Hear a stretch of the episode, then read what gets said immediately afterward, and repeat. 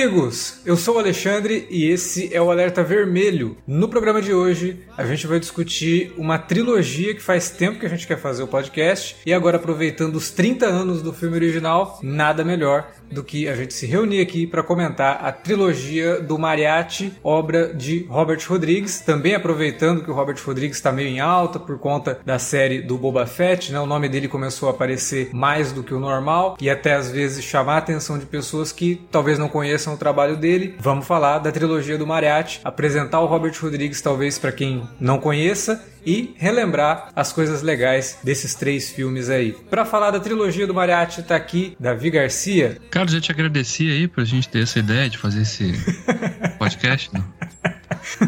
Até o final eu te agradeço, então. Ah, tá. Pra falar da trilogia do Mariachi, tá aqui também com a gente Felipe Pereira. Salerosa!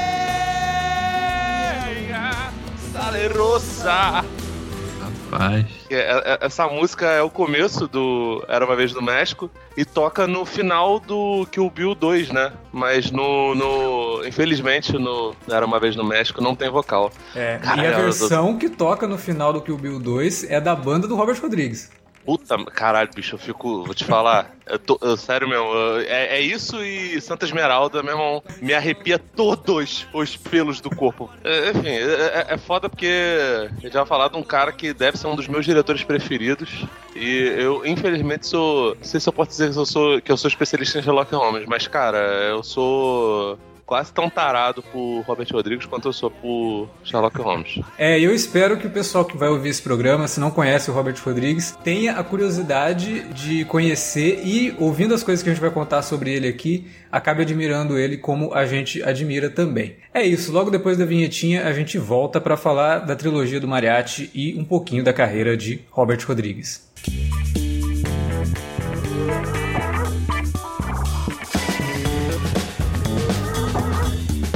Agora ficou mais fácil ajudar o Cine Alerta a manter o conteúdo no ar e a produzir mais podcasts. Além do padrim.com.br barra cinealerta, onde você pode escolher um valor e contribuir mensalmente e ainda participar de um grupo secreto no Facebook para ter acesso antecipado aos programas, você também pode nos ajudar toda vez que for comprar aquele livro, filme, quadrinho ou o que mais você estiver precisando. É só entrar em cinealerta.com.br barra ofertas e conferir uma lista sempre atualizada das melhores ofertas disponíveis na Amazon e em vários outros sites. Você também pode encontrar produtos relacionados aos temas dos podcasts e o melhor, qualquer compra feita a partir de um link que você abriu no nosso site já garante uma ajuda pra gente. Ajude o Cinealerta a continuar produzindo esse conteúdo que você gosta. padrim.com.br barra Cinealerta ou faça suas compras a partir de cinealerta.com.br barra ofertas. Fique agora com o podcast.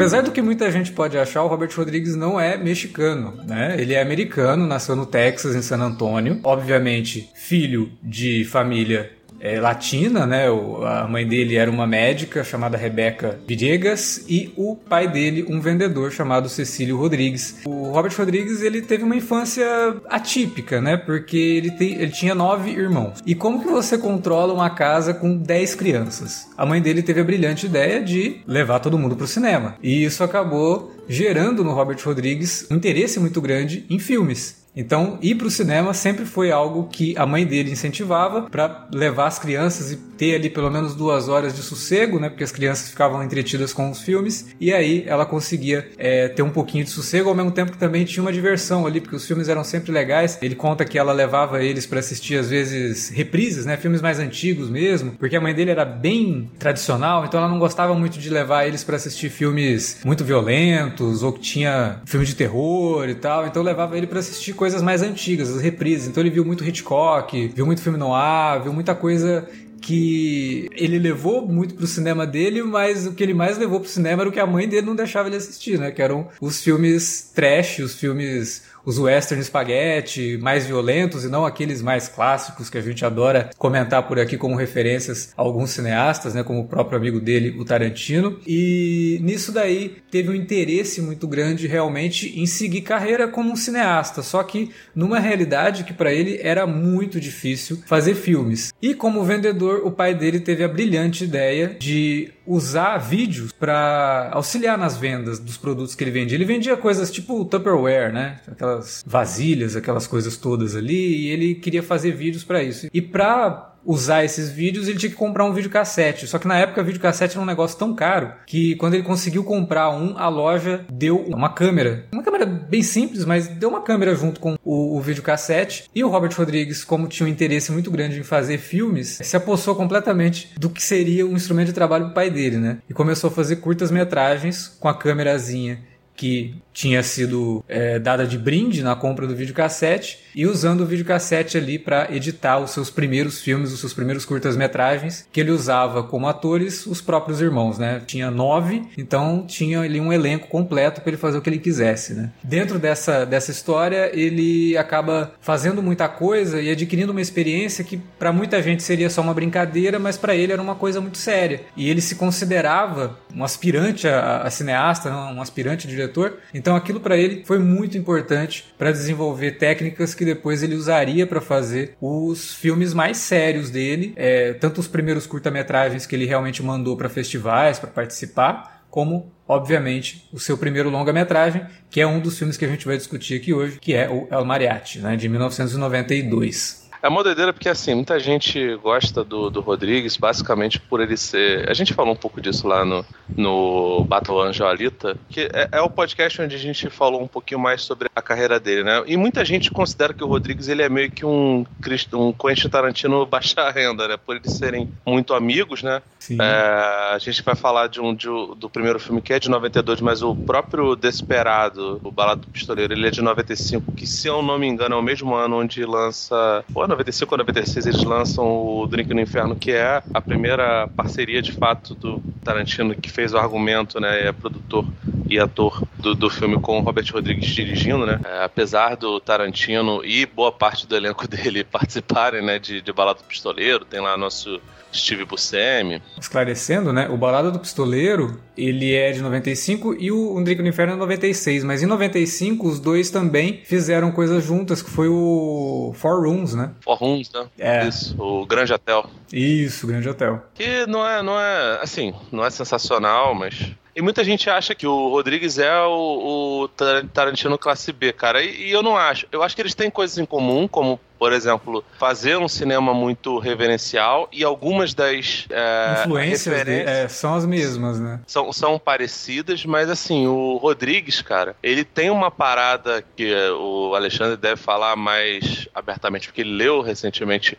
os livros de os diários de produção do Rodrigues sobre o El Mariachi é, mas ele tem uma parada de cinema de guerrilha e ele tem uma grande influência por parte dos western spaghetti que fogem um pouquinho ali do, do que a gente considera a elite do, do, do, do bang bang italiano, sabe? Não é, Isso é uma diferença com o Tarantino, né? Porque o Tarantino ele tem uma influência clara do Leone, por exemplo. Mas o Rodrigues, a influência dele já é mais daquele que você costuma chamar de poeirinha, né? É, exatamente. É bem poeirinha mesmo. Porque, assim, não só do Sérgio Leone, né? Ele tem dos Sérgios em geral, né? Especialmente o Sérgio Corbucci, que é o criador do, do DJ Ango, né? Que é também conhecido como Django.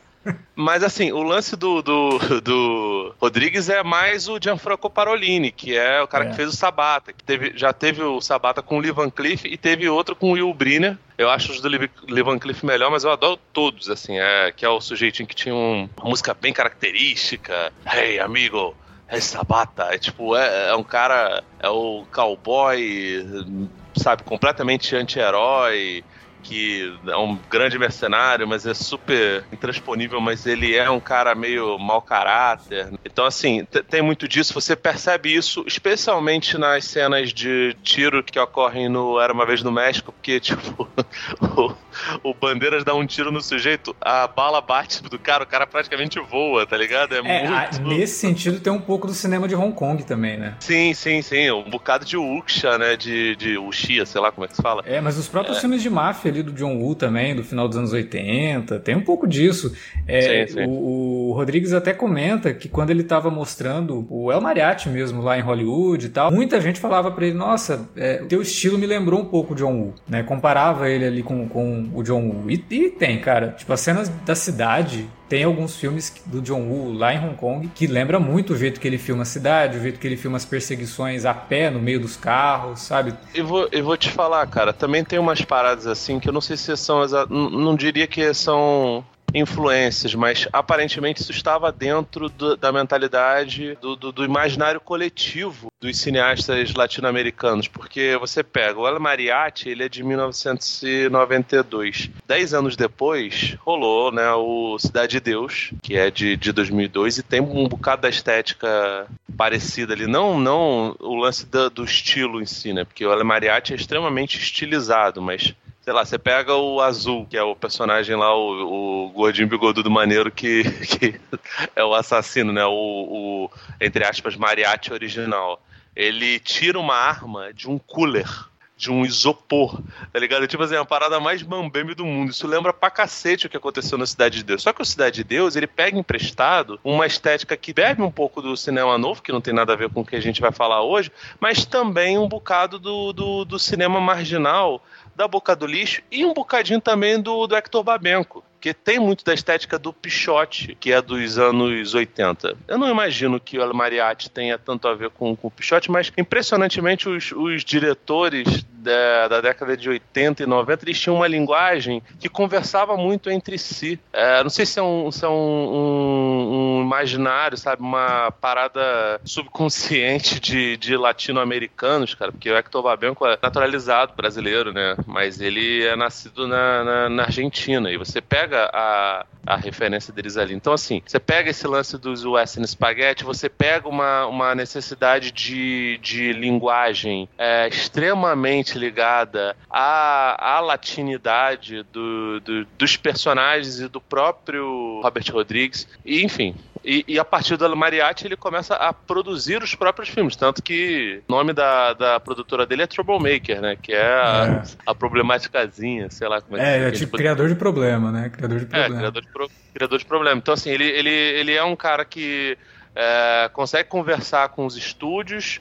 Mais tarde, nos Pequenos Espiões, ele faz filmes para as crianças que pegam muito público, mas que são extremamente baratos, são feitos no quintal de casa mesmo. Uhum. É bizarro, né? Eu não lembro se foi nos extras do Kill Bill, acho que foi, que mostra um pouco dos estúdios dele lá, e ele só fez, sei lá, trilha sonora do, da parte 2. Sim. Cara, é um aparato bizarro, cara. É ele tem uma, um monte de coisa, assim, que ele usa e, e, cria, assim. Ele é muito criativo, essa é a verdade, né? E a criatividade. Eu como deve ser hoje, bicho, porque isso é. daí é, sei lá, 2005, 2004. Que o Bill é 2003, né? 2003, eu acho. Tu imagina como não é hoje, cara. Como o sujeito é. não tem é, não, exatamente. É, e, e, o legal dele, como eu tinha falado ali naquela introdução, né? Ele começa a se interessar por fazer os filmes e ele começa a descobrir as coisas sozinho. Tipo, é, o pai dele, quando per perdeu o videocassete para ele, né? Porque ele se apossou completamente do negócio, pensou assim: ah, vou comprar outro, né? Tava vendendo bem ali as coisas dele e tal. Conseguiu comprar outro videocassete e, pra desgraça do pai dele, ele se apossou do segundo videocassete, porque ele descobriu que com dois videocassetes ele conseguia editar melhor os filmes que ele fazia, né? É, e aí ele, ele vai descobrindo coisas e ele até comenta na introdução do livro Rebel Without a Crew, né? Que é o, o livro que conta toda a trajetória dele para desenvolver o El Mariachi, que os videocassetes lá do comecinho dos anos 80, eles tinham muito mais recursos do que os videocassetes que já tinham nos anos 90, sabe? Porque eles eram um, um aparelho mais de elite, então ele vinha com recursos mesmo que para utilizar em edição era excelente. Você conseguia regravar sem áudio e gravar um áudio por cima. Então ele conseguia colocar trilha sonora agora nos filmes por por conta dele ter dois videocassetes. É, e isso ajudou ele a desenvolver técnicas de edição para facilitar a vida dele. Que como ele era sozinho, apesar de ter os irmãos como atores, para fazer em si, ele era sozinho, né?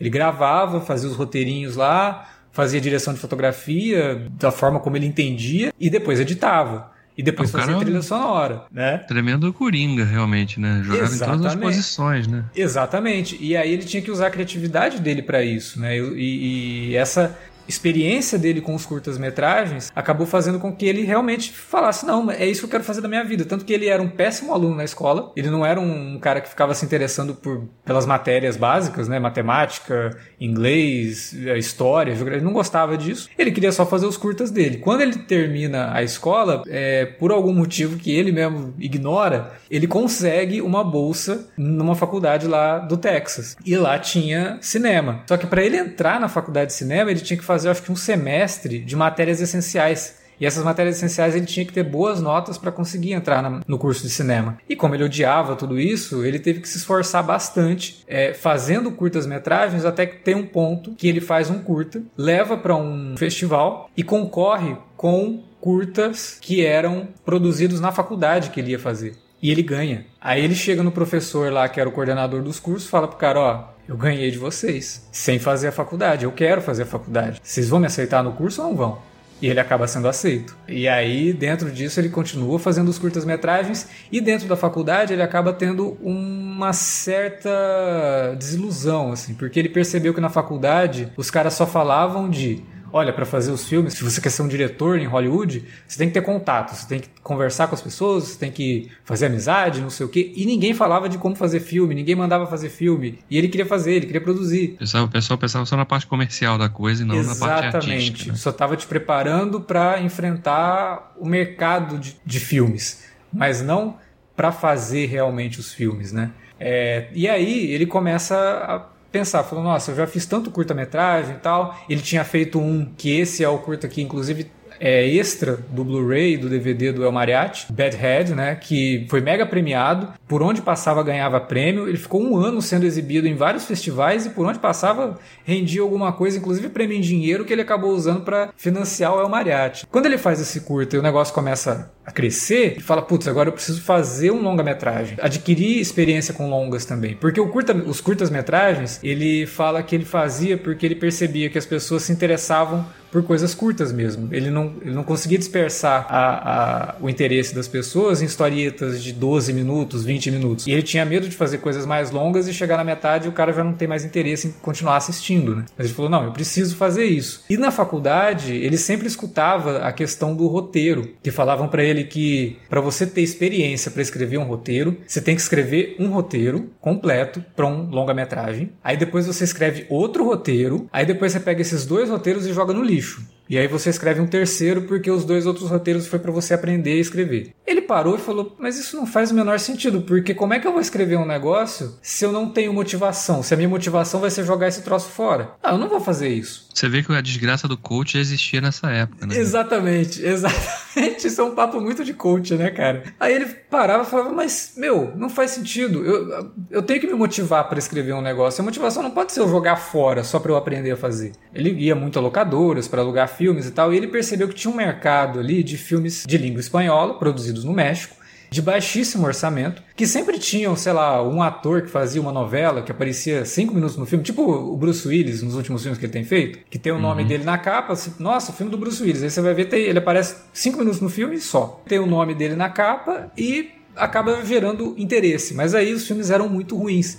Né? E ele olhava para aquilo e falava: Nossa, os caras não estão nem se esforçando para fazer um filme legal, né? É só realmente para vender isso para uma distribuidora, ganhar uma grana e produzir mais coisa para ficar acumulando dinheiro aí, fazer girar esse dinheiro, mas a produção em si não é legal. Ele pensou, falou: não, peraí, em vez de eu escrever um roteiro, jogar fora, eu vou fazer um longa-metragem com o que eu puder fazer, da forma que eu puder fazer, da melhor forma possível. De uma coisa que eu gosto, um filme de gênero, um western, um negócio que eu, que eu me interesso, que eu, que eu curto assistir, vou fazer com o mínimo recurso possível para não gastar demais, vendo isso para esse mercado de filmes direto para vídeo e consigo produzir um segundo. Aí no segundo eu já aprimoro mais a minha técnica, uso o mesmo personagem do primeiro e aí faço o mesmo processo. Vou lá, vendo isso, ganho mais dinheiro e faço um terceiro filme. Que aí esse terceiro eu vou ter mais dinheiro e vou conseguir fazer um negócio melhor. E aí, em vez de fazer um negócio para eu jogar fora, eu faço um negócio que eu, que eu acredito, que eu gosto. Quase ninguém vai assistir isso, porque ninguém fica é, alugando esses filmes em locadora mesmo. E exercito aí a minha experiência em fazer longa-metragem. E foi aí que ele resolveu fazer o El Mariachi.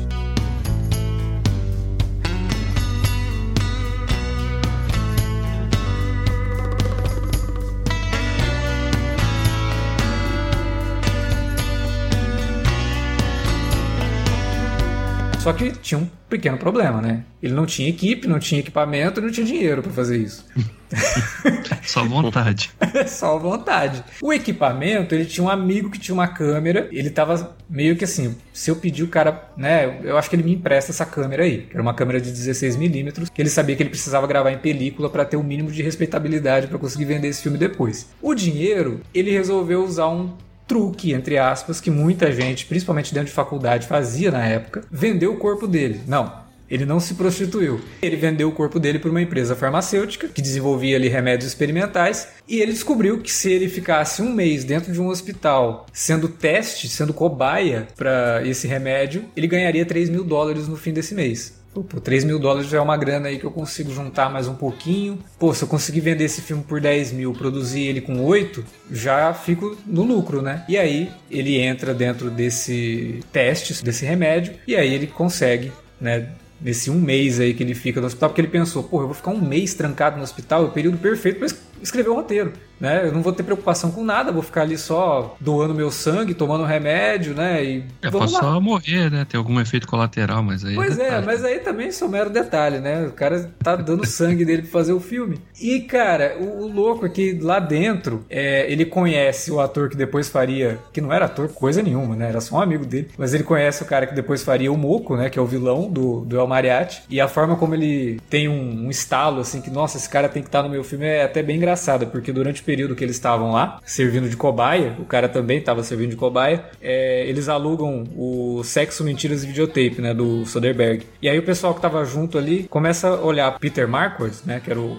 cara que faz o Moco depois no, no Mariachi, e começa a falar, nossa, ele parece o James Spader, né, que era o protagonista do Sexo, Mentiras e Videotape. Aí beleza. Aí passou uns dias tal, alugaram lá o Flash and Blood do Paul Verhoeven e começaram a falar que o Peter Marquardt parecia, lembrava-se um pouquinho o Rutger Hauer, quando jovem, né? Beleza. Aí passou mais uns dias, eles alugaram o A Hora da Zona Morta, que tem o Christopher Walken, adaptação do Stephen King, que o Robert Rodrigues tinha levado o livro para ler enquanto ele estava ali no período de testes, né? E aí começaram a olhar pro cara e falaram, nossa, ele lembra um pouco Christopher Walken jovem, né? Aí ele parou e falou, não, peraí, qualquer um que consegue parecer ameaçador como o Rutger Hauer, ter assim o, o, a frieza do Christopher Walken e o ar de playboy do James Spader tem que estar tá no meu filme, né? E aí ele já separa o cara, fala, esse cara, eu vou chamar ele para fazer o vilão do meu filme aqui. E aí, cara, ele passa por um perrengue danado, ele passa por um processo gigantesco para conseguir angariar formas de fazer esse filme.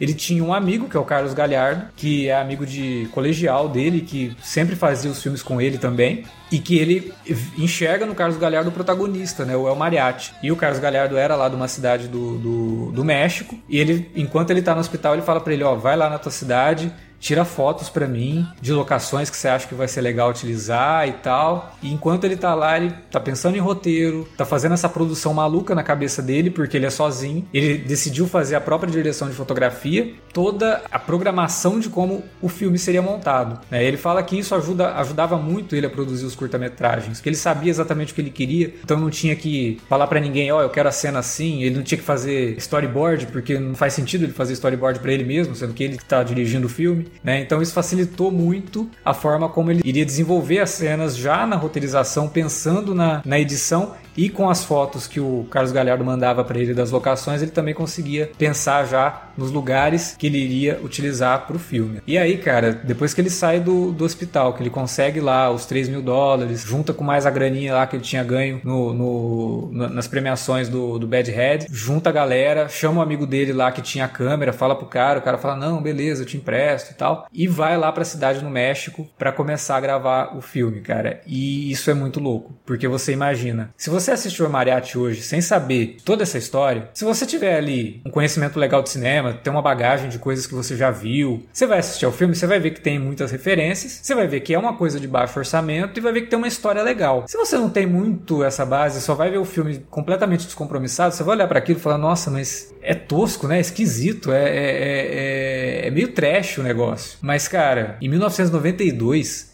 sem recurso nenhum, sozinho, com a galera ali que não era ator, sabe? Ele não tinha um, um, elenco de pessoas profissionais em atuação. Ele tinha pessoas que moravam na cidade que ele chegava no cara e falava: oh, Você quer topa ganhar uma graninha aqui pra fazer um, um filme? Fazia ali, sabe? Cara, o El Mariachi é uma parada absurda. Tem coisas no filme que você chega a duvidar que ele era tão escasso de recurso assim, sabe? Cenas de perseguição no meio da cidade, é, cenas de ação, de tiroteio. Fala, pô, o cara só tinha uma câmera para fazer essa cena, mas tem um monte de ângulo. Como que ele fazia isso? Como que ele parava lá no meio da cidade pro cara ter uma perseguição que envolve um ônibus, carro?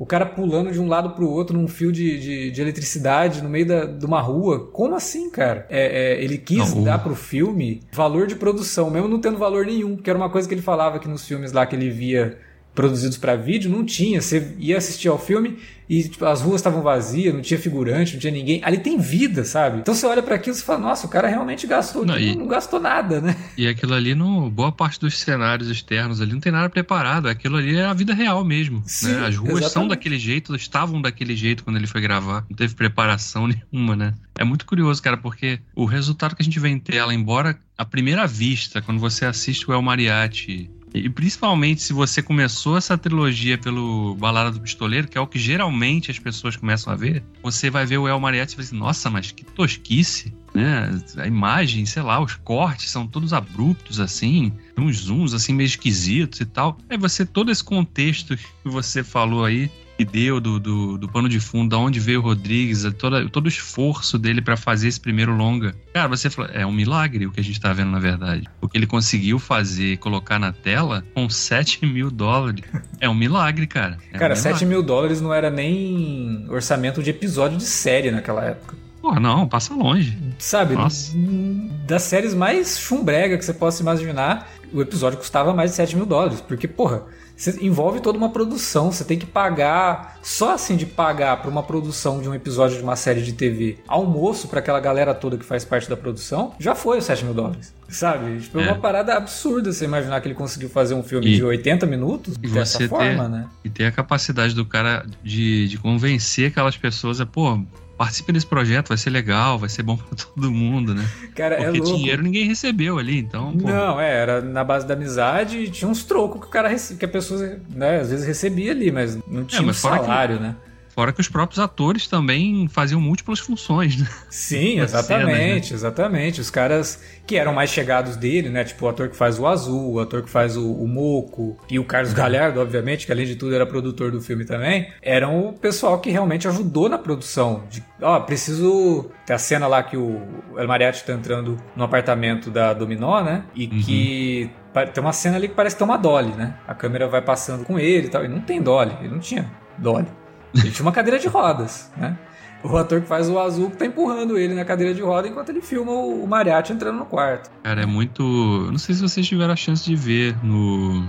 Acho que deve ter no YouTube, provavelmente, o, o 10 Minute Film School. Sim, que é uma série de, de, de programas de 10 minutos que uhum. ele coloca em quase todos os filmes dele, nos DVDs, nos extras dos DVDs, você encontra esse 10 Minute Film School e ele tem o 10 Minute Cook School também, que ele ensina a fazer umas tem. receitas meio doidas lá. É, tem, tem, tem no extra do, do Blu-ray da trilogia, tem esse daí também. Cara, é muito legal ver ele falando das escolhas que ele fez pro El Mariachi, principalmente ali, né, da, Primeiro que, né, tem aquela coisa do, de ter gravado o filme sem o áudio, né? O áudio entrou Sim. na pós só depois, né? Sim. Os atores dublando e tal. Então, porque, né, obviamente, o cara não tinha. Ele não tinha como captar o áudio. É, não é, tinha como captar o áudio. E, e as, as escolhas dele para fazer certas sequências de ação ali que funcionam, apesar do baixo nível técnico assim envolvido, Cara, é, são decisões muito criativas. Aí a gente chega naquela conclusão de que não adianta realmente ter muito dinheiro se você não tiver a criatividade e não souber usar também os recursos que você tem, né? Exato. Porque o cara com quase nada na mão faz umas sequências de ação que são eficientes. Aquela sequência do que o Mariachi foge ali pelo telhado do, do hotel e, e se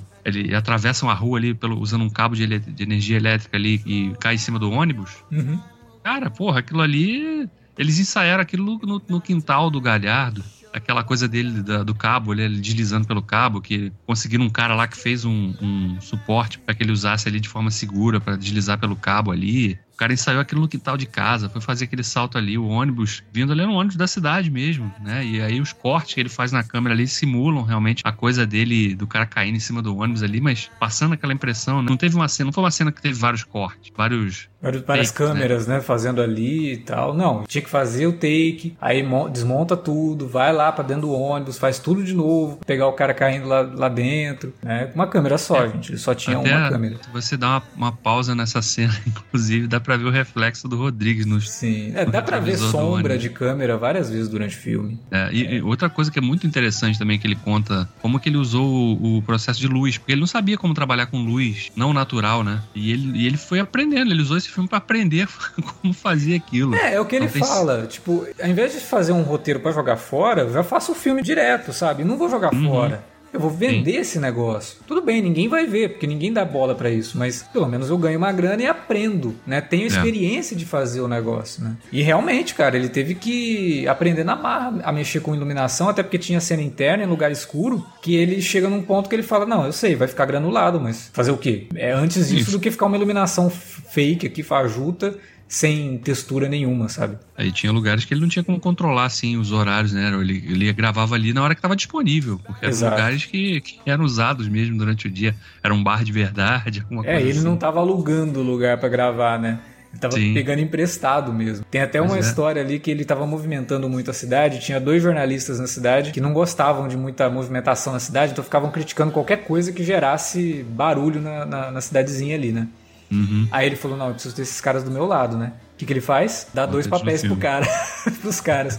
Um é o cara do hotel. Inclusive, assistindo ao filme, são os dois caras que aparecem que você fala, pô, esses caras devem ter alguma é, experiência com atuação, porque eles são bons, né? Que é o cara do hotel uhum, e o cara do, do, que é bartender no começo do filme lá, que é quando ele vai pedir emprego dentro do bar, né? Que tem uhum. a trama toda do filme também é muito legal. A gente tem um mariachi que chega numa cidadezinha, ao mesmo tempo que um assassino foda lá de um cartel, escapa da prisão e o cara também usa as armas dele dentro do estojo de, de, de, de violão, né? Sim. E ele chega na cidadezinha com, com o estojo dele, procurando emprego, sai do bar. O cara do bar fala: Não, não preciso disso. Tem um, tem um músico aqui que faz uma orquestra inteira, né? E tem uma cena hilária e bizonha do cara lá com. Com teclado. Um e que aí ele né? acaba até fazendo uma brincadeira também, uma discussão que faz sentido dentro do que ele estava fazendo, né? O Mariachi está narrando, ele fala, é, a tecnologia está matando a arte, né? É, é, bem legal isso. E aí ele sai do bar, aí entra o, o assassino, que também tá uhum. com estojo de mariachi, mata um monte de gente dentro do bar, e aí fica nisso, ó, o cara de preto com estojo de violão é um assassino.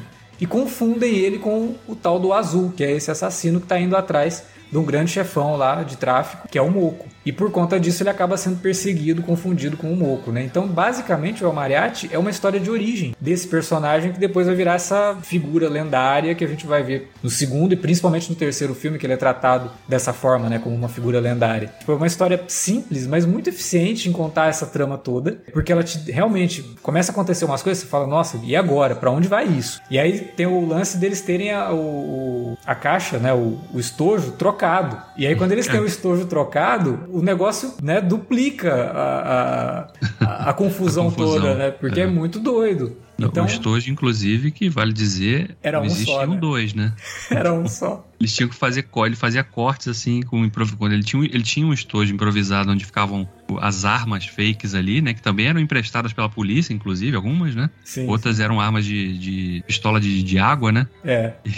E, e, a outra era realmente um case de, de violão de verdade, já bem gasto, né? Bem marcado, inclusive, né? E aí, quando ele ia fazer um take de, de uma, uma caixa abrindo mostrando o violão e o outro abrindo mostrando as armas, era a mesma caixa, só que ele tinha que fazer uns cortes para parecer que eram diferentes, né? Exatamente. Ele até vai atrás de um outro estojo, só que a hora que ele vê o preço, ele fala: não, vou gastar isso para comprar um estojo. Eu tenho um, vou usar esse mesmo. Como nenhum, em nenhum momento os dois estojos se encontram de fato, eu consigo trabalhar isso com trucagem e aí dá a impressão que são dois, né? Ele usa muito trucagem nesse filme. É impressionante as, as pequenas mágicas que ele consegue fazer só através da trucagem. Não, exatamente. Ele, a sequência que o Azul tá cercado na rua pela primeira vez, que os, os sicários lá do, do chefão pegam ele e falam: Ah, vou abrir sua guitarra aqui. Se não tiver um violão aqui, você tá morto. Que é a hora que eles trocam as Sim. cases no, no bar, né? Sim. Aí o, é uma câmera só. Então ele, ele grava primeiro toda a abordagem dos sicários e depois ele grava a reação do, do azul, né? E aí ele vai fazendo os cortes ali, é a mesma câmera, cara, pegando as duas, duas coisas. Ele não eram duas câmeras gravando ao mesmo tempo, como no, no cinema convencional, né? É. Então, é. cara, é impressionante, né? É impressionante o que esse cara fez realmente para contar essa história aí. Que é uma história simples, mas que contada da forma como ele contou, se torna realmente uma história de origem bem, bem peculiar, né? E muito ágil, e que tem, né? E que tem referências a chaves, né, cara? Porque nessa hora você percebe claramente que o Mariachi tocando a sua, sua viola quanto atirando, ele é aluno do Dom Ramon, né, cara? Que ensinou a, o Chaves a violar tocão. Você vê que ele usa a questão de trucagem, até slow motion é um negócio diferente, né? Porque você não pode usar slow motion se tua câmera não está preparada para isso. Ele teve sorte de ter uma câmera que conseguia gravar quantidades maiores de frame para ele conseguir fazer o slow motion. Porque se ele deixa para fazer o slow motion é, simulado, né? Que é você gravar tudo em 24 frames depois jogar o slow motion fica meio esquisito, não fica natural. Até isso ele conseguiu pro filme e que também lembra o cinema do John Woo, né? E cara, depois que ele termina o filme, que ele consegue editar, que ele consegue montar o áudio e que ele pega esse filme para tentar vender pro mercado de filme mambembe, é, de língua espanhola, esse filme acaba caindo em Hollywood por algum motivo, ele, acaba caindo em Los Angeles e vai parar nas mãos dos executivos da Columbia e da Disney. E aí ele, que fez o filme para vender, né? Tipo, para ninguém ver. De repente, ele estava no meio de uma disputa entre a Disney e a Columbia pelos direitos do filme e pelo contrato dele como diretor. É muito surreal, cara. O livro, o Rebel Without a Crew, é um livro que inclusive está fora de catálogo, é difícil de encontrar, só em sebo mesmo ele dá um filme também, porque é uma parada muito surreal. Você perceber como que ele fez tudo isso, como que ele conseguiu produzir e como que depois o negócio ganhou uma projeção que ele nem queria, na verdade. Porque tem um momento lá, quando a, os dois estúdios vão falar com ele, ele fala: Não, beleza, vocês gostaram, vamos refazer o filme, né? A gente refaz aí o El Mariachi. E aí nisso, tanto a Disney quanto a Columbia falam para ele: Não, a gente tem o Antônio Bandeiras, a gente contrata o Antônio Bandeiras pra fazer o protagonista. E caralho, Antônio Bandeiras? Na cabeça dele pensando isso. Pros, pros executivos, ele: Não, boa, legal, Antônio Bandeiras. Então, a gente refilma e tal. Só que chega num, num momento que a Columbia acerta com ele e a Columbia fala: Não, mas a gente quer lançar o teu filme, a gente quer lançar o El Mariachi. Ele: Não, gente, não é para lançar o El Mariachi. Eu não fiz isso pra ir pro cinema. o filme é, é, é, é, mal feito, sabe? Tipo, experimental. É, experimental, eu fiz isso pra aprender. Vocês querem me, me, me é, colocar o meu essa filme, vergonha? Né?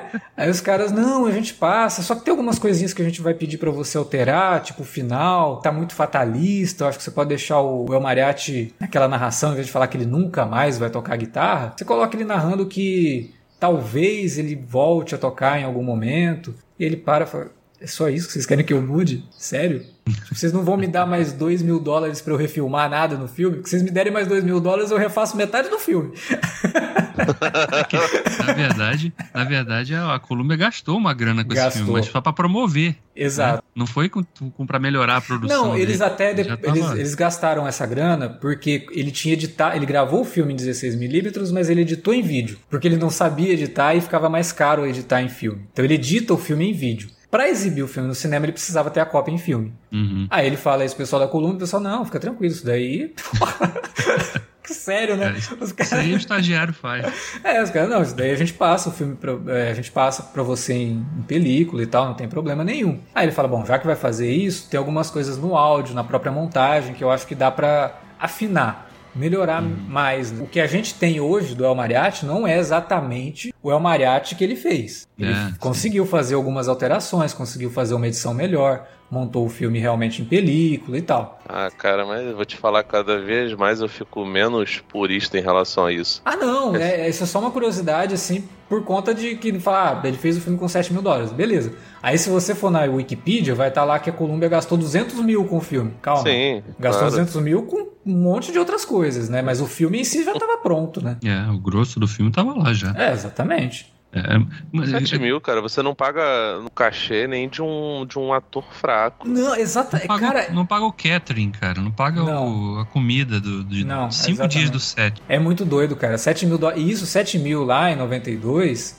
era uma coisa. Hoje, então, nem se fala. Né? Com 7 mil dólares hoje, é aí que você não faz mesmo. Você faz com um monte de trucagem digital que existe hoje em dia, que possibilita você fazer um monte de coisa que na época que o Rodrigues fez isso nem existia, né? Mas, de fato, ele chama muito a atenção do pessoal. Todo mundo que assiste o filme dele adora. O Jonathan Demme, porra, liga para ele e fala que assistiu ao filme. O Jordan Cronenweth, que é o diretor de fotografia do, do Blade Runner, é, que morreu um ano depois, né, de, de, ter essa conversa com o Rodrigues, que ele morreu acho que em 93, ele liga pro Rodrigues e fala, cara, eu adorei teu filme, eu quero ser o diretor de fotografia do teu próximo filme. E ele fala, não, eu não, não poderia te pagar. Ele fala, não, realmente, você não poderia me pagar, mas eu quero ser o diretor de fotografia de um filme seu e tal. Então ele, ele começa a ser cercado por pessoas muito grandes que falam para ele, cara, você fez milagre. E principalmente quando sai toda a, a notícia de que ó, é um filme de 7 mil dólares e tal, todo mundo fala, como que ele fez isso com 7 mil dólares? Né? Quem é esse cara? Preciso conhecer esse cara, né? E aí que ele consegue ali ter contatos e ter é, encontros com pessoas que depois, mais pra frente, acabariam ajudando ele como o próprio é, Tarantino, né? Vira parceiraço dele, os dois colaboram um com produção do outro, é muito louco isso, eles são realmente muito amigos. Né? E falar que o filme feito com esse baixo orçamento e com, com o investimento da Columbia acabou fazendo uma bilheteria bem legal, né? Assim, comparativa percentualmente. Ah, sim. É. Mega é. sucesso, né?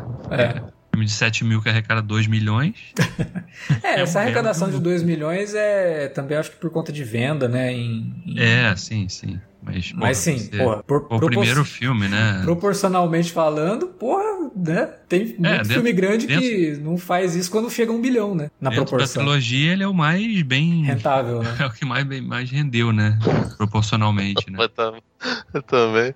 Cara, só pra ficar claro, antes que as pessoas reclamem com a gente, é, é fato que, por exemplo, no Brasil é super comum que as pessoas façam filmes no amor, cara. Até quando, quando se tem verba, sabe? É, é porque, assim, você pensando na situação de, ah, vamos tentar fazer um cinema de guerrilha, que é uma parada meio que institucionalizada pelo Robert Rodrigues, você pensa em fazer coisas hoje, cara, a, a, a, maneira mais barata de você fazer um filme é essas pessoas que fazem parte da produção simplesmente não cobrarem nada, sabe? Sim, e faz por pela isso que amizade, a gente vê... faz pelo amor. A gente tem um amigo, Sim, inclusive, eu... que tá aí é, divulgando o longa dele, estreou agora em alguns cinemas no Brasil, que é o Luan Cardoso, que gravou várias vezes com a gente aqui no, no Cine Alerta, tá lançando o filme dele Homenagem, que já ganhou um monte de prêmios aí, já passou por 20 festivais, ganhou 24 prêmios. Que é isso, né? Ele uhum. falou comigo, ele falou, cara, a gente fez um negócio quase sem orçamento. Ah, o isso, orçamento que ele teve é, é irrisório comparado com o orçamento de um filme grande, né? De, de um filme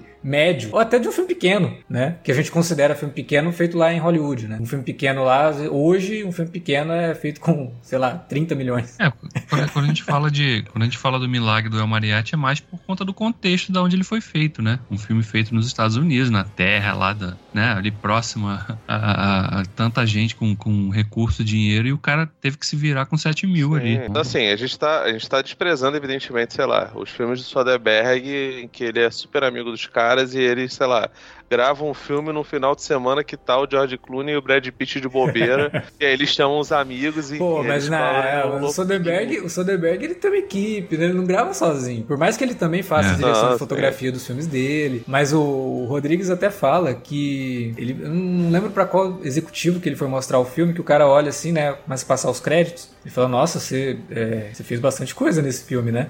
Porque o nome dele vai aparecendo total nos créditos, né?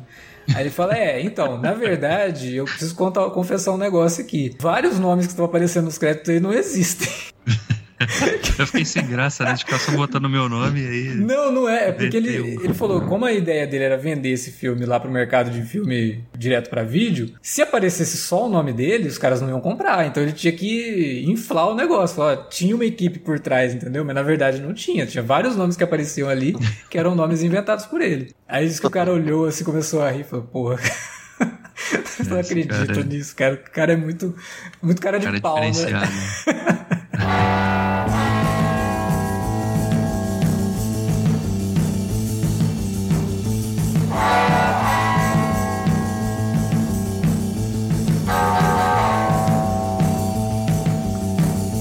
boa parte, né? Não sei se as pessoas que estão nos ouvindo agora também, mas eu conheci a trilogia, entrei na trilogia através da Balada do Pistoleiro. É, eu também. Vendo o filme na locadora, né? Filme ali em 96, quando o filme foi lançado no home video, é, fez muito sucesso, inclusive, né? Ele, ele realmente ganhou tração no home video. Sim, e muita gente sucesso... falava que ele era a refilmagem do, do, ele do é, Mariachi. Cara, em muitos aspectos ele é o que hoje é. a gente pode chamar de requel, né? É, é um, que é um, é uma, um ele é meio disfarçado ele, de sequência. Ele é, meio como, como é o Evil Dead 2 pro, pro Evil Dead. É, tá exatamente. Ele refilma, ele reconta e reformula boa parte ali no, no início, conta um pouco da história do primeiro e acaba transformando, né? O Carlos Galhardo deu um certo upgrade lá. Apesar de que ele tá no filme. Mas... Ele aparece no filme também como o outro Mariachi. Mas de fato, muita gente vendia realmente a ideia de que era um remake, mas na verdade não é. Como eu falei lá, o, o El Mariachi, ele é realmente a história de origem do cara. O Desperado, apesar de recontar muita coisa, de ter sequências em comum com o El Mariachi, ele é uma continuação, porque ali ele já tomou o tiro que ele toma no fim do El Mariachi, né? Ele já perdeu a Dominó, quando ele conhece a personagem da Salma Hayek, é uma outra personagem, não é um remake da Dominó, não é nada disso, né? Mas para muita gente era um remake, né? Porque o americano mesmo não gosta de ficar assistindo filme com legenda, né? É, então foram direto pelo,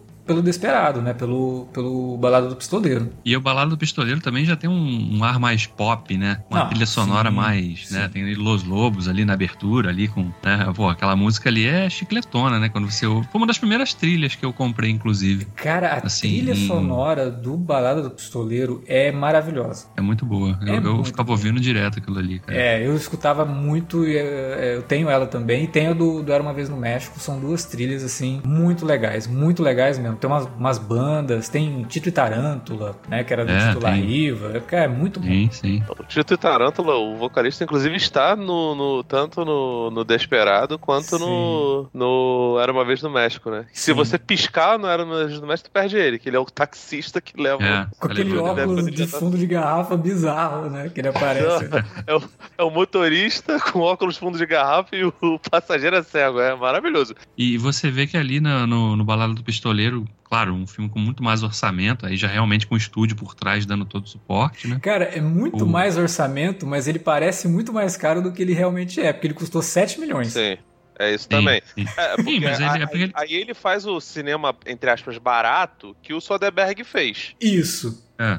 É que as, as limitações que ele tinha lá no, no, no El Mariachi, obviamente, ele consegue superar aqui, né? Ele consegue realmente fazer sequências com takes diferentes ali. Ele não tá ah, usando, explosões usando no meio da né? cidade. Né? Tem uma, uma é. cenas de ação fodidas, mas ah, para você parar para pensar e falar, peraí, 7 milhões hoje? Com 7 milhões o cara não faria isso, né? Ah, 7 milhões hoje tem, tem é. série de TV aí que gasta 10 em um piloto. Exatamente. De 50 minutos. Exatamente. Ele fez um filme de 1 hora e 40. É, porque é, os caras devem ter pensado assim, pô, mas... com 7 mil ele conseguiu fazer aquilo, pô, dá 7 milhões para ele que ele tira de letra, né? Mata no peito. Não, e... mas o, o é, é, é, disso que a gente estava falando lá no começo. O Rodrigues, ele é especialista em fazer mais com menos, sabe? Embora, sinceramente, hoje em dia, eu, eu adoro o Elo Mariatti. Eu, eu, também devo ter visto primeiro o Balada do Pistoleiro, mas eu adoro o Elo Mariatti. E eu sinto bastante falta daquelas, é, é aquelas atuações nível pique novela mexicana, tá ligado? Ou, ou as cenas aceleradinhas, assim, cara. Ah, é muito legal quando o cara vai ligar pro, pro traficante né? Que ele acelera assim. Nossa, cara. Acelera o, o frame. Né? Caraca. Né? É porque, graças a Deus, hoje a gente precisa mais fazer ligação, né? Porque, inclusive, quando me ligam, eu já fico bolado, mas. É... Mas ele, o, o Rodrigues não faz isso no Desperado, mas ele faz em outros filmes depois, né? Ele, ele gosta dessas coisinhas mais mambembes, mais, mais é, trash, ele tem, assim. ele, ele tem algumas cenas, algumas cenas que ele, que ele, assim, você, você vê, por exemplo, no Era Uma Vez no México, tem uma cena que o Bandeiras começa subir na escadaria. Cara, ele é um Homem-Aranha, né, mano? Total, ele, é- cara, ele, total. Ali aquela cena é, é muito esse bizarra. Esse tipo de coisa é muito a cara do, do Rodrigues de, pô, meu irmão, foda-se, vamos, sei lá, no Planeta Terror também, o Bruce Willis, ele começa a conversar com, com, com, com a pessoa, ele sabe que se ele não tiver com aquela máscara de gás, ele vai virar um, sei lá, um monstro de body horror, tá ligado? Ele faz, foda-se, sabe? É, tem um sujeito lá do Lost que coleciona escrotos. É, o, o, o, Robert Rodrigues gosta desse tipo de, de, de, parada, que muita gente considera trash, mas que eu acho que é mais é, recurso estilístico. Tudo bem que assim, uma pessoa guardar escrotos é, é trash. Né? É escroto, né? É escroto também. É, mas assim, é, é trash, mas não é trash no, no, sentido ruim da palavra, sabe? É o trash que a gente. Não, nem precisa explicar. Que a gente tra gosta, trash, a gente trash sabe a gente que é não... legal. Cara, trash é bom. Para com isso. Exatamente, exatamente. Não precisa explicar.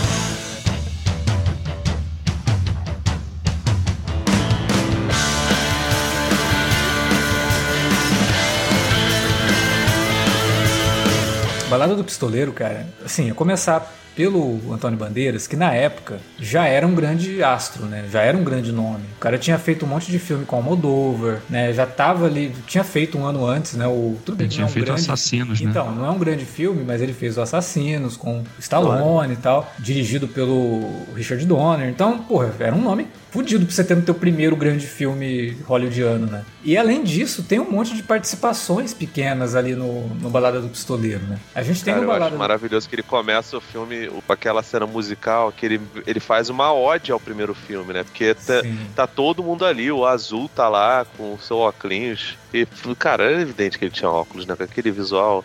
Aparece. E tem uma parada meio, meio onírica. Aparece o Rouco, aparece a. E essa parada onírica tem no Mariachi, inclusive, né? Porque o personagem cara, fica tendo uns sonhos muito malucos lá. Sim, com uma, com eu vou te falar, eu, até, eu acho até que no, no final do Balada do Pistoleiro, eu acho que. Cara, eu não sei se tem isso na internet, mas tem gente até que. Eu, eu pelo menos olhando assim, caraca, será que, na verdade, boa parte desse final ele não tá sonhando. Enfim, ele repete, né? O, até o clichê lá de dar o tiro no, no sujeito. E, aparentemente, todos os capanga, nenhum capanga é. É, na verdade, a gente não sabe o que aconteceu ali, né? Porque ele dá o tiro, mata o cara e depois vem a capanga principal do cara para atirar nele, dá um flash branco e beleza. Uhum. Eles estão lá no Jeep já. É. Cara, então, eu.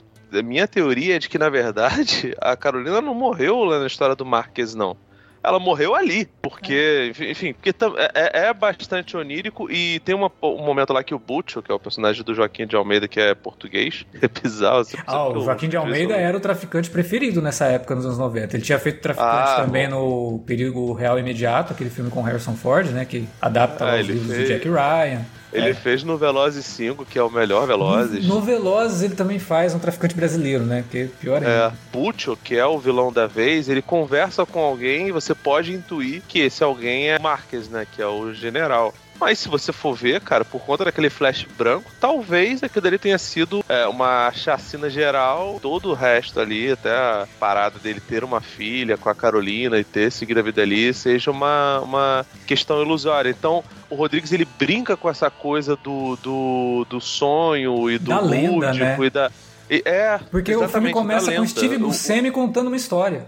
Então, é. assim, a, o que o Steve Buscemi tá contando já é uma parada, assim, mega exagerada. Tanto que depois ele vai contar para ele, ah, eu contei que aconteceu isso e tal. Ele fala, nossa, mas você exagera também, né? Pra criar essa lenda, para criar essa coisa. E isso já, já vem do El Mariachi, né? Porque ele mata quatro que estão perseguindo ele. Só que como o Azul já tinha matado seis, os caras já aumentam que esse cara, esse assassino, já matou dez. Né? Então a lenda vai passando de boca em boca e vai aumentando. Então, o Era uma Vez no México mesmo, ele é um filme todo construído em cima dessa, dessa coisa de lenda. No Era uma Vez no México, cara, sinceramente, nada do que acontece naquele filme de flashback e das próprias coisas que acontecem no filme mesmo, você pode encarar como uma parada real que aconteceu com ele. É, fora que a própria Carolina não era uma vez no México, ela parece também adquirir habilidade que ela não tinha, né? Sim, sim. Mas por quê? Porque quando a gente vê ela fazendo aquilo, é um cara contando. É, exatamente. Eu acho que ela sobrevive ao final do, do Balada, porque é, um, um, símbolo disso seria no final do, do, Era Uma Vez no México, quando ele recupera o cordão dela, né? É, é. Das mãos lá do, do general, né? Então... É, acho que sim, aconteceu aquilo, ele pode ter tido filha com ela, e o general matou, e tem toda aquela coisa... Que até um, é um lance que eu não gosto muito do filme, que é essa coisa da... O famoso mulher da geladeira, né? Que a motivação do cara é se vingar da, da, da, mulher que morre. E aqui é pior ainda, porque mata ela e a filha dele, né? Mas uhum. enfim. É... E repete, e repete a porra do clichê do primeiro filme. Então exato, então... exato. É, é uma coisa assim que eu fico. Eu torço um pouco o nariz, mas a gente releva porque não era uma discussão que fazia sentido lá em 2003. Hoje é uma coisa que incomoda, mas lá em 2003 é uma coisa comum, né? De, de storytelling e acontece enfim. Mas no, no Balada do Pistoleiro, você já tem esse elemento de lenda sendo construído em volta dele, e por isso que todas as cenas mais exageradas de tiro, aquela coisa toda, você encara como isso, sabe? Você encara como sendo uma história que está sendo passada ali por alguém que contou, que passou, que viu, que ouviu de alguém, e por isso que é exagerado, né? Por isso que é uma hiperrealidade, uma coisa que às vezes não faz nem sentido quando ele tá lá no bar no tiroteio com o cara e aí um vira pro outro com as armas, né? Fazendo o famoso Mexican standoff, o impasse mexicano, que o John Woo adora, né? Um apontando a arma pro outro, aí ele atira e não tem, não tem bala. Aí ele pega uma outra arma, o outro cara pega outra arma, eles atiram, também não tem mais bala. E, cara, e a piada vai se repetindo, assim, até chegar num ponto, você fala, porra, né? Realmente tinha acabado a bala de todas as armas. Se você levar em conta que é uma história que foi contada, aconteceu só uma vez, né? Mas você tem que aumentar isso, você tem que fazer isso é, ser realmente essa coisa da lenda. Tem muito disso, tem muito do, do, do herói pulp, do próprio Zorro, que é um personagem baseado numa espécie de herói folclórico mexicano, é, bandido, Joaquim Murieta, que teve lá sua família assassinada por soldados americanos e que teria lutado pela liberdade do, do povo mexicano.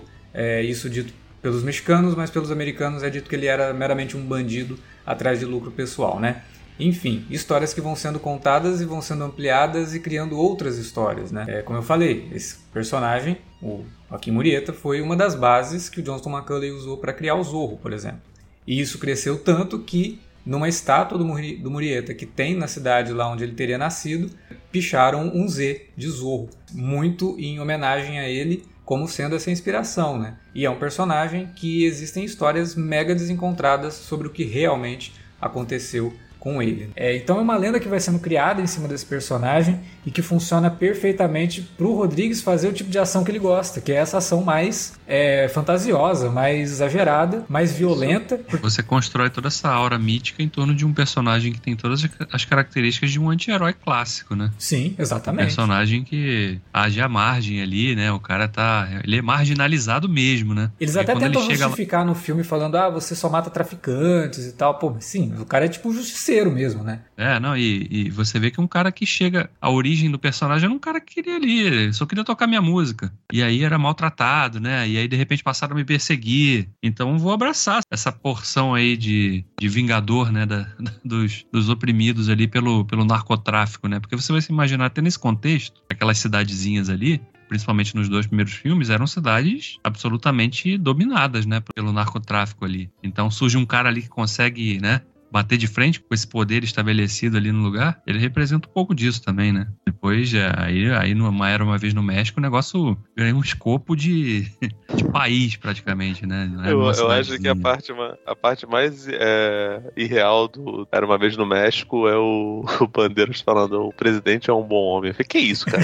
nunca que ele, nunca que ele ia ser, ser, ser pró-político, né? Mas. É, um negócio legal disso é como que o filme trabalha a criança, né? Os três filmes têm a imagem da criança. O primeiro é uma coisa onírica, realmente, é um sonho que ele tem ali. Mas os outros dois, as crianças, que parecem o mesmo menino, né? Usando a mesma roupa e tal. Mas as crianças é a inocência que está sendo perdida por conta da ação dessas pessoas, né? Tanto do poder paralelo do tráfico quanto do poder paralelo, no caso, no, não era uma vez no México, dos Estados Unidos tentando controlar o México, né? Que aí já é uma parada que ele realmente viaja bem legal, não era uma vez no México, para contar essa história e, é, o... e, tentar reforçar o espírito mexicano da coisa. Que é uma das coisas que para mim mais funciona no Não Era Uma Vez no México, é isso aí. Né? Acho que não é nem só o espírito mexicano, é o espírito latino-americano no geral. É, é. Porque é. se você considerar que, assim, a parte do exagero que você fala é só por conta da extensão do México. Que a tentativa de proto-golpe de Estado, de a CIA tá tentando fazer no, no, no México ali no terceiro filme é idêntico à postura que os Estados Unidos têm com diversas repúblicas do Caribe ah, e, e da América fez Central. nos anos 60 é, em vários países da América Latina, inclusive no Brasil, né? Sim, e tem que sempre lembrar que boa parte dos estados hoje considerados estados dos Estados Unidos da América eram territórios do México. Sim. Então, assim, cara, existe o, o Rodrigues, ele, ele evidentemente, né, tem, tem ali uma meio que uma dupla é, cidadania, mas, cara, ele é um sujeito que se considera e se enxerga como latino. Essa é uma das outras grandes diferenças dele pro Quentin Tarantino. Que na cabeça dele, cara, o Tarantino tem lá seu espaço maneiro, ele é meu amigo, ele pode fazer as coisas dele, mas ele sabe que ele sempre vai ser visto como o cucaracha que tá tentando se, se, se infiltrar no meio ali das, das coisas, sabe? Então ele, ele não vai ter o mesmo, mesmo reconhecimento, o mesmo refino do, do, do amigo dele, né? Até porque a forma de linguagem e, a, e o rumo que as carreiras dos dois é, tomaram são completamente diferentes, apesar, enfim, do, do projeto Grindhouse que rolou lá em 2005, 2006 onde foi a última grande reunião, reunião deles, né? Pós que o Bill Volume 2. Mas, cara, ele sabe qual é o lugar dele. Ele sabe como, como os Estados Unidos vê os latino-americanos, né? E, enfim, hoje em dia ele até deve ficar, é, de certa forma, deslumbrado pelo que aconteceu com Guilherme Del Toro, é, Alfonso Cuarón, até o, o entra nessa, nessa equação que ganharam seus Oscars, fizeram seus filmes é, no próprio Estados Unidos, mas, cara, o Era Uma Vez no México é uma carta de amor ao México, é uma carta de amor à América Latina como um todo, e ele utiliza ali o, né, camada bem fina, assim, de, de contexto político, para espezinhar e debochar completamente da, da, da, forma como os Estados Unidos lidam com, com as suas problemáticas. Sim. O personagem do Johnny Depp, cara, ele é uma total caricatura. Eh, em tudo. Porque, assim, ele usa braço falso, ele é metido esperto. Ele... Não, e ele tá sempre disfarçado também, né? Ele tá, tá sempre, sempre tá, disfarçado. Tá, os disfarces cada vez mais, mais estrúxulos, um bigode horroroso. É, aí ele tipo, tem uma, uma, uma, uma, mania de matar o sujeito que faz um, uma entilhada lá, se a entilhada é gostosa, ele vai e mata o cara. Tipo assim. Que ele tem que ele manter o equilíbrio, né? Ele ah, fala isso, não vou matar o cara porque eu tenho que manter o equilíbrio é, das é, coisas. É os Estados Unidos Exatamente. super imperialista que faz as coisas todas e que pode invadir os países e que. É a ah, polícia do mundo, né? É a polícia do mundo, assim, eles é. podem fazer o que for, que eles não vão ser cancelados, não vai ter é, restrição nenhuma da FIFA ou da, do COI ou de qualquer coisa do gênero. Mas se for outra nação, vai ter. Então, assim, o, o Rodrigues, ele, ele é muito inteligente nisso, porque ele faz tudo isso com uma capa pop no Era Uma Vez no México e no próprio Desperado, cara. Ele mostra o personagem do, do Bandeiras, é o latino, ele sobrepõe todo mundo ali porque ele mata um monte de, de gente americana junto. Que, enfim, tudo bem, o Tite Marinho, o Tito Tarântula, esses caras são, são mexicanos de fato, né? O próprio Butcho, ele tem um jeito, ele é local, mas você fica na dúvida. É, o Butch, o é o irmão dele, né? Sim, mas ele tem é. uma postura total que de essa... Você vai saber isso no final. Sim, que, que é uma parada assim, mega novela mexicana, né? uma ah, virada. Total virada de novela assim, mexicana, cara. Ele para assim, vai matar o cara e ele não mata. Aí não. Você, porra, por que, que não matou? Tá, ele é meu irmão. Puta merda, só não, falta não, o nome não, dele. Não só isso. Não. Seu nome é, duplo, essa, tipo Roberto cena... Maurício. Essa cena que. No, essa cena quando aparece, ainda mostra a fachada, né? Da livraria da Carolina, né, da, da Samai Hayek, que tu vê o Carolina Libros e. E café. Café e Libros. Caraca, eu, eu li na hora, tipo, o Eduardo Tironi falando, o David do Ramon Dias. Carolina, café e tipo, tu, tu, tu, tem que botar a voz forte pra cacete. Pra... Mas enfim, todo mundo ali naquela, na, na, naquela cidade, os capangas em si, você vê eles como figuras necessariamente latinas, né? Até a, a, a menina Beres lá, a capanga dele, que inclusive transa com ele, que é cheio, enfim, cheio de clichês, como é o próprio Mariachi, né? O forte, Sim. de fato, não é história, mas ao mesmo tempo que é cheio de clichês, é extremamente irônico. E sendo irônico, você tem liberdade para poder fazer toda sorte de, de, de gracinhas que você pode fazer. Enfim. A cena de sexo é bem gratuita, mas ela serve também para construir os dois personagens, né? A diferença entre o Mariachi pro Butcho, né? Como ah, os dois se comportam. São, é. são... Que ele corta de uma cena de sexo e... para outra, né? Então você vê que é para fazer e, realmente e... esse paralelo. Não, não só isso, porque assim, você vê a, a, cena de sexo do Bandeiras com a Samara. Eu não acho nem gratuita, não, cara. Eu acho até que tem uns pontos meio poéticos, assim. Tem uma é nudez é brega, É brega. Uma nudez... Ah, pra caralho, né, cara? pra caralho. Mas o, o, Cara, você, pelo, amor de Deus, a cena de, de, de, início do, do Mariachi, ele vai andando e aí você não percebe que a, a, a luz ela vai escondendo o rosto do, do, do Bandeiras e o próprio Buscemi vai falando, né? Que o nome do personagem é Buscemi, inclusive.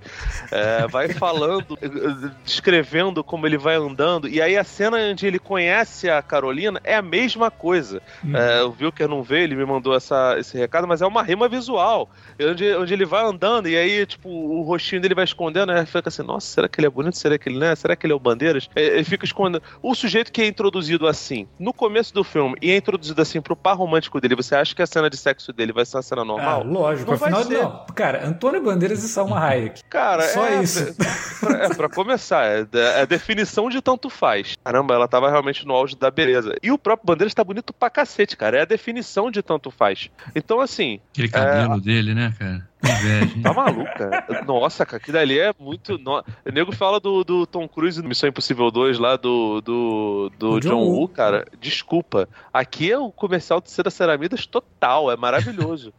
e, cara, assim, é fato. A cena de sexo é extremamente cafona, é brega, como é boa parte da, das coisas que o, que o Robert Rodrigues faz, sabe? O, o, o, o, o, sujeito chega perto é da, cama, da, cama, da cama do azul, e aí as três meninas que estão com o azul deitadas numa cama cama. A cama não, no colchão que tá no, chão, no chão, elas apontam é. as armas para ele. A diferença é que o brega dele é intencional, né?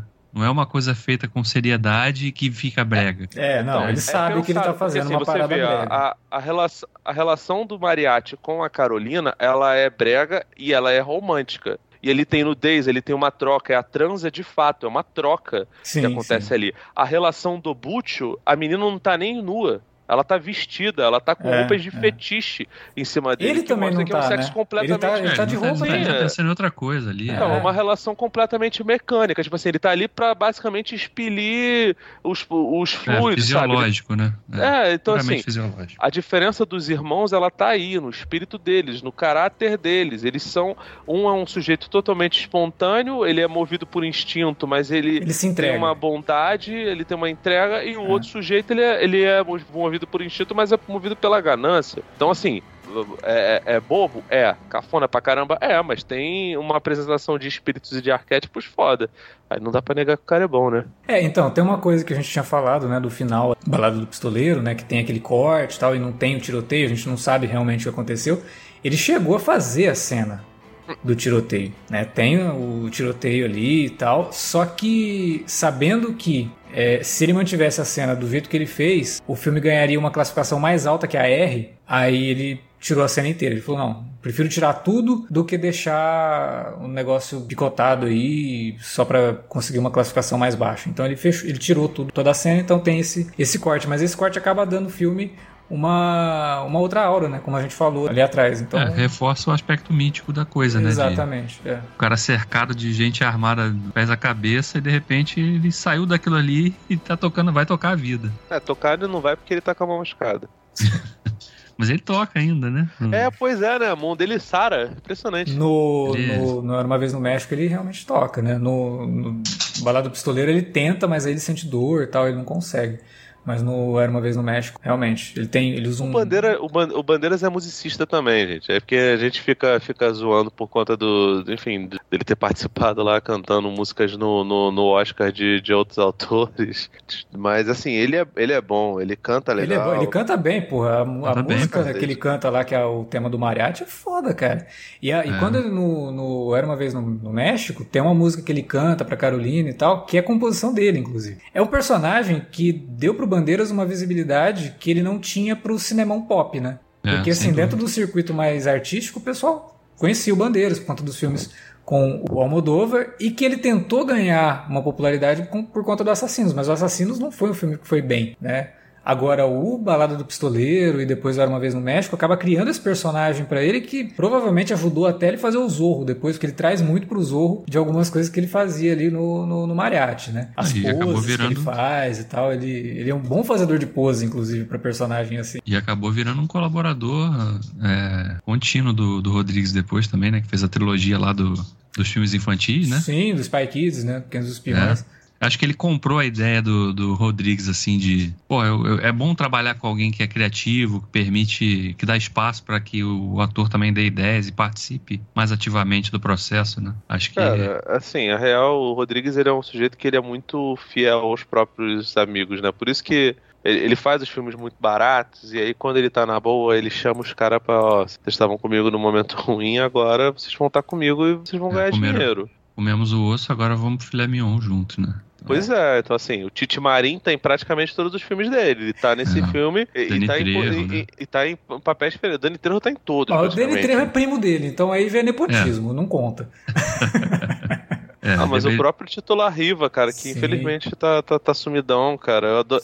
Nossa, cara, a gente tem que gravar sobre, sobre Drink no Inferno, porque se for. Nossa. Drink no Inferno é sensacional também. Eu vou te falar, o Tito e Tarântula, eu, eu ouvia isso em, looping, as músicas do. A, a, a própria música que o Tito e Tarântula toca no Titi Twister, cara. Aquilo é maravilhoso, cara. É legal que o Danny Trejo ele tá tanto no Era uma vez no México quanto no Balada do Pistoleiro, mas fazendo personagens diferentes né? Porque ele morre no Balado do Pistoleiro, ele volta, era uma vez no México. É, o Tite também, né? É, o Tite, Tite Marim, também, pô. é, o Tite também. Marim também. O Tito também. Sim, todos os caras, cara. Todos, é, eles voltam fazendo outros personagens. E o personagem dele, do Danny Trejo, com o, o Johnny Depp, tem um diálogo que é muito maneiro, cara. Que o Johnny Depp fala, pergunta pra ele lá, Are you a Mexican or a Mexicant? É. é muito bom isso, cara. Se perde na tradução, né? Inclusive, é, se né? perde na tradução, infelizmente, mas é muito é. bom.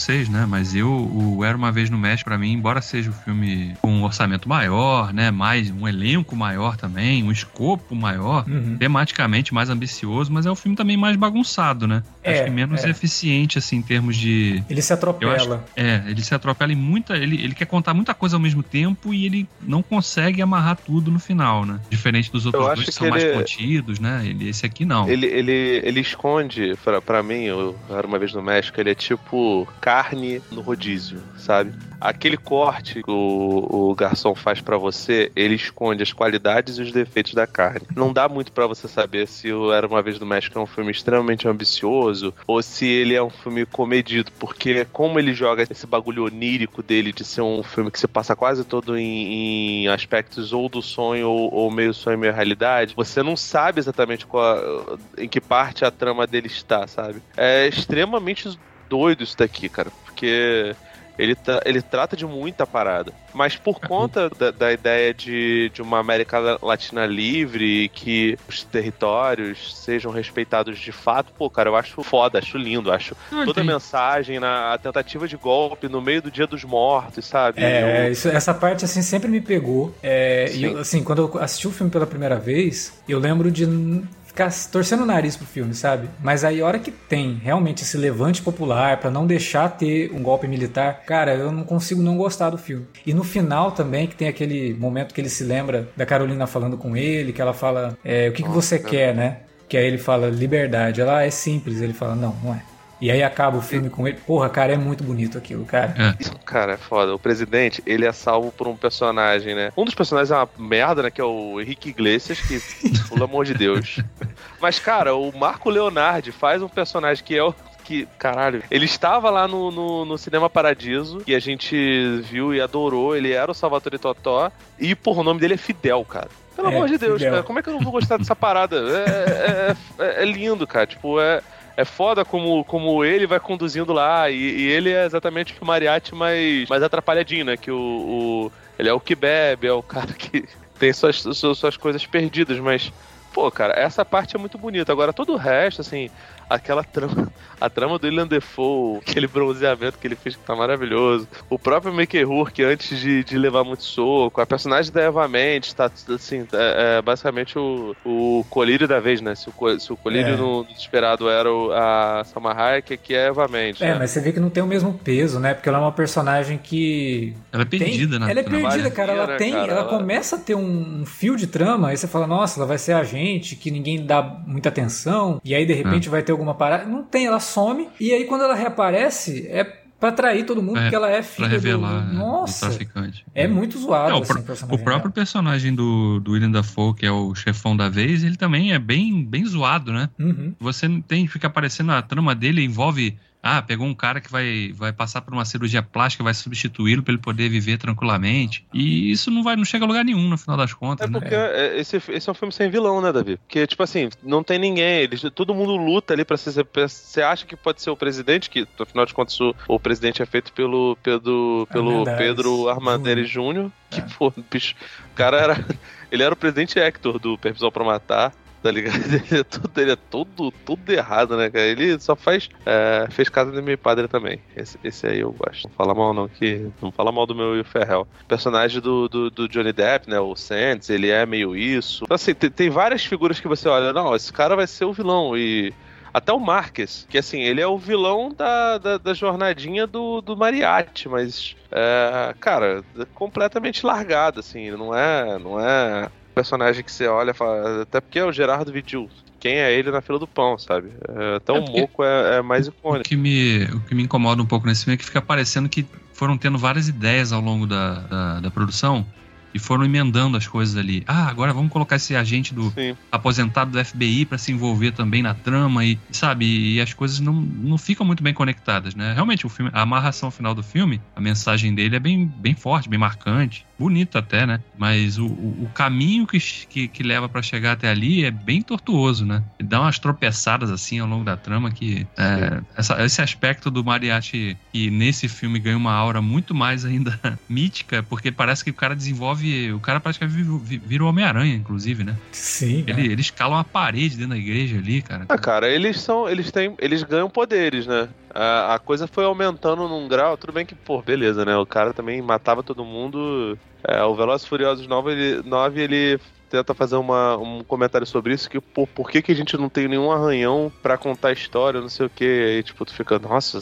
cara, será que eles vão fazer um comentário metalinguístico? Aí não. Quem fala isso é o Therese Gibson, né? Que é, tem menos carisma que o jacaré. Era melhor botar o jacaré Del Chan pra poder falar uma merda dessa. E no final das contas, o filme, o filme mesmo contraria essa, essa, essa graça, mas existia ali uma, uma hora de, de o herói impenetrável no segundo filme que aqui aumenta pra caramba. Aqui os personagens realmente têm. Eles parecem realmente ter, ter poderes, mas isso daí eu acho até legal, porque, enfim, faz parte do, do, do, do charme, desse, dessa ideia do, do Rodrigues de, de colocar isso no, no, é... no, universo como um todo. Que até no Pequenos Espiões tem um pouco disso, né, Davi? Não, tem um pouco disso também, mas é que eu acho que no terceiro filme ele tem alguns momentos que acho que o filme perde um pouco aquela coisa de, de não se levar muito a sério. Ele tenta se levar a sério, entendeu? Isso é que me incomoda um pouco. Eu não sei também que foi se já teve um peso maior de, de executivo enchendo o saco do Rodrigues e para mudar o tom. Eu acho é, que não... tem um pouco, porque se você for levar em conta é, violência, por exemplo. O é. Era Uma Vez no México, ele já é um filme bem mais leve. Sim, Tudo você bem. não vê sangue praticamente. É, tem ali uns tiros ou outro, mas É, Perto do, é, do Balado do Pistoleiro, que tem uma cena lá que ele dá um tiro no cara e a cabeça do cara explode na cara dele, é, é bem diferente, assim. Então, ele é um filme para pegar um público mais amplo. É, tanto que gastaram mais dinheiro ainda em relação ao Balada também, né? Então... Sim, é, ele já custou 30 milhões, 29 milhões e foi todo rodado em digital, né? Que o Robert Rodrigues encontrou com o George Lucas, isso não é uma piada, é verdade. Ele encontrou com o George Lucas, o George Lucas mostrou o que estava fazendo no Ataque dos Clones e ele ficou mega empolgado com as possibilidades que ele teria de manipular o filme com a é, rodando digital. Aí ele uhum. decidiu rodar o filme todo é, em alta definição e já não usou mais. Desde, desde lá ele nunca mais usou 35mm. É, e tem várias é, sequências, é, inclusive, que... que... denunciam muito isso, né? Sim, sim. Aquelas sequências ah, que você fala, ah, isso aí foi gravado com fundo verde. Tá, tá, tá a, muito a, cena das, a, a, cena das facas que faz voar o cabelo do Bandeiras é totalmente isso, né? Ele é, usou sim. muito o efeito digital para fazer, inclusive, as cenas de violência mesmo. Tem, tipo, o cara é. leva um tiro na cabeça, o buraco da bala na cabeça do cara é todo digital, não é? É, é o, o Johnny Depp sem, sem os olhos olhos, né? Isso, ali, isso. Ali eu realmente. Vou te falar que isso aí eu achei, achei de boa, cara. Porque é, envelheceu ser... bem, cara. Não envelheceu não, mal, não. não. É, não tá, foi a remasterização que, que, que calhou legal. Eu acho que o Rodrigues é impressionante, cara. Porque, tipo assim, ele usava muito o efeito prático. Imagina até que, especialmente no livro de Boba Fett que a gente acabou de falar, deu a ter usado muito, muito efeito prático, mas os efeitos digitais dele normalmente, a não ser, sei lá, Pequenos Espiões aí realmente é foda. Mas se você pegar, cara, vai, ver, vai rever Pedra Filosofal hoje. É complicado. É, é. Os primeiros filmes do, do, Harry Potter nem a remasterização salvou. E são filmes com um orçamento maior do na que. Na verdade, que a remasterização é o... denuncia mais a denuncia realidade. Denuncia mais, é, expõe. Né? Porque é. eles não, então, não assim, ficam tratando o efeito digital, né? Eles não, não é, é essa, essa coisa do George é, Lucas de ficar revendo os efeitos visuais. Não se estende, ainda bem, aos outros filmes. Então, assim, se envelheceu mal, beleza, tá lá, não vamos esconder isso. Mas o Era Uma Vez no México, ele realmente, cara, tem muita coisa ali que depois você vai ver o making off. Ah, isso aqui é digital, isso aqui é digital. Isso aqui... peraí, sério? É. Ah, Uhum. Me enganou aqui. É, então, assim, tem, tem, os tiros, cara, até os tiros, as sequências de tiroteio que não tinha as armas lá, demorou e ficou. Ele conta isso, né, nos bastidores, ficou preso na alfândega. Uhum. E eles tinham que começar as, as, gravações ali, já tava com um cronograma meio apertado. E aquela sequência de tiroteio dentro da igreja, tudo digital. É. Todos aqueles buracos na parede é tudo digital, não teve nada de explosão sabe, sabe por que ele fez isso? No começo do filme, o Johnny Depp dá pro Tite Marinho uma lancheira cheia de dinheiro. e a lancheira é do, do Clash of Titans, que, que é qual é o nome mesmo aqui no Brasil? Fúria de Titãs, né? Fúria de Titãs. Não, não do São Washington, né? Que não tinha nem existido, é, nem existia não, na época. de 81, pô. Pois é, e ali era, era efeito, efeito digital do jeito que dava, né? Muito stop Harryhausen. Ah, a gente tá falando mas... de 81, tem uma curiosidade aqui que eu acho importante a gente falar, porque a gente tem um podcast sobre esse filme. O filme que o Rodrigues assistiu e falou, cara, é isso que eu quero fazer pro resto da vida, Fuga de Nova York. É... Inclusive, ele estava é. atrelado um tempo atrás a fazer um remake, né? Exatamente. E o, o, Rodrigues também tem muito do que a gente vê no cinema de um homem só. Obviamente não é assim, mas ele puxa muita coisa para ele do Carpenter, né? O Carpenter ele não só dirige, como ele, ele monta os filmes, ele faz a trilha sonora, né? Ele uhum. ajuda na direção de fotografia, então tem tudo isso, Sim. assim. Então ele pega ah, muito não, do não. Carpenter. Quando ele assiste o, o Fuga de Nova York, ele fala, meu, como o cara fez isso, né? Porque é muito inventivo cara, isso, na, isso naquela é... construção toda de um futuro que com pouca grana, né? Isso é muito legal, porque dentro da história do cinema, quando você acaba acompanhando a trajetória desse, desse pessoal, você vê que um vai influenciando o outro por gerações, né? Uhum. Então pode ser que daqui a uns anos surja alguém aí que. Ah, o cara via muitos filmes do, do Rodrigues quando era garoto. Ah, mas já tem, já aí... tem, já tem, Davi. Não, mas eu digo gente é que, que a gente o... realmente conheça dos filmes, né? Porque, que tem, tem, mas a gente ainda não conhece as pessoas, né? É só tu ver, assim, o, o, Até o Era Uma Vez no México pega emprestado o nome lá do Era Uma Vez no Oeste, o Era Uma Vez na América. Do Leones. Do Leones. Do Leones. Que foi uma ideia do Tarantino, os, inclusive. O Tarantino que virou pro Rodrigues é. e falou, cara, você vai fechar tua trilogia aí, uma coisa épica, tem que ter o Era pois Uma é. Vez na, na, na, frente. E se você pegar, sei lá, aqui, aqui no. Quando eu utilizo os streamings, eu utilizo por um, um aplicativozinho e aí tem esse negócio de procura que une todos os streamings. Se você botar Era Uma Vez, você vai ver que tem Era Uma Vez no, no, em Xangai, na China. É, Era Uma Vez em Hollywood, né? Do Tarantino. O próprio. É, e. de certa forma, o Tarantino resolveu fazer o filme dele sobre a especulação lá da, da história do Manson e da Sharon Tate, como era uma vez em Hollywood. Então, é óbvio que tem, tem uma, um círculo de influências aí. E, cara, faz, sei lá, cara, o, o, o Rodrigues é um sujeito que faz filmes que, que conversam com, com o grande público, mas você sempre vai ver dentro dos filmes dele é, características próprias, que você pode considerar cafona, piegas, brega tal. Ah, nossa, ridículo uma valise de, de violão soltar uma, um, um míssil. ridículo o sujeito. Chegar Porra, um, um, mas isso daí um luthier, do... meteu uma, uma, uma espingarda de cano cerrado no. no... Cara, não, velho. Se, se eu comprasse um violão, toda vez que eu vou na loja de violão, às vezes eu penso, caraca, vou voltar a tocar. Eu sempre dou uma olhada se tem uma arma dentro, porque se tiver, já, é, já, é, um, já, é, um, já é um plus a mais, né? Isso daí vem do Django, né, pô? O cara carregar Sim. um caixão com uma metralhadora é tão ridículo quanto, pô. Entendeu? Mas é, pois faz é, parte cara, disso daí, faz parte dessa linguagem. Não, e, e, e, tu vai vendo que a galhofa vai aumentando. Porque, tipo, beleza, no primeiro era uma, um, uma, um estojo com armas. No segundo, é um Caraca, ele bota uma camada, assim, a, só a capinha ali do. do, do a parte de cima do violão, é. aí sobe, tem várias árvores e tem até, o, tem até os mísseis, né? O, o Galhardo, quando aparece no, no filme lá como o, o Manco, ele tá lá, é, guapo, sei lá.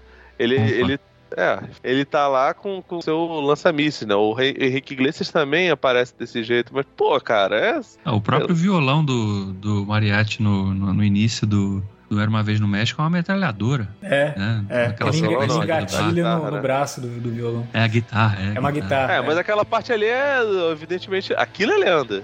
Total, total. Que é a parte que a Carolina aparece jogando faca e tal. Aquilo pra mim é tudo, né, uma aura ali que o cara tava contando, mas que não, não reproduz a não, realidade digo, daquele personagem. Mas num, num ambiente de sonho, você ter uma guitarra sim, que é sim. metralhadora faz todo sentido, né? Porque no sonho nada precisa fazer sentido, então... E é maneiro pra caramba. O cara começa a tocar malaguinha na, na guitarra e começa a tirar depois.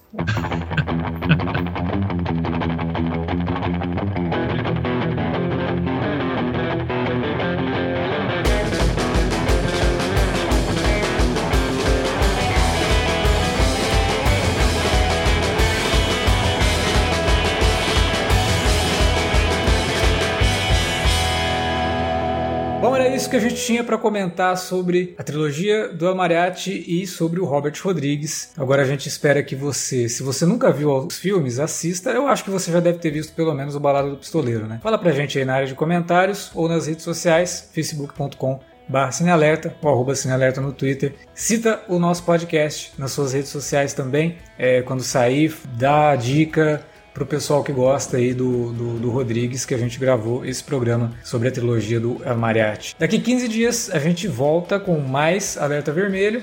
Valeu pela audiência. Até a próxima.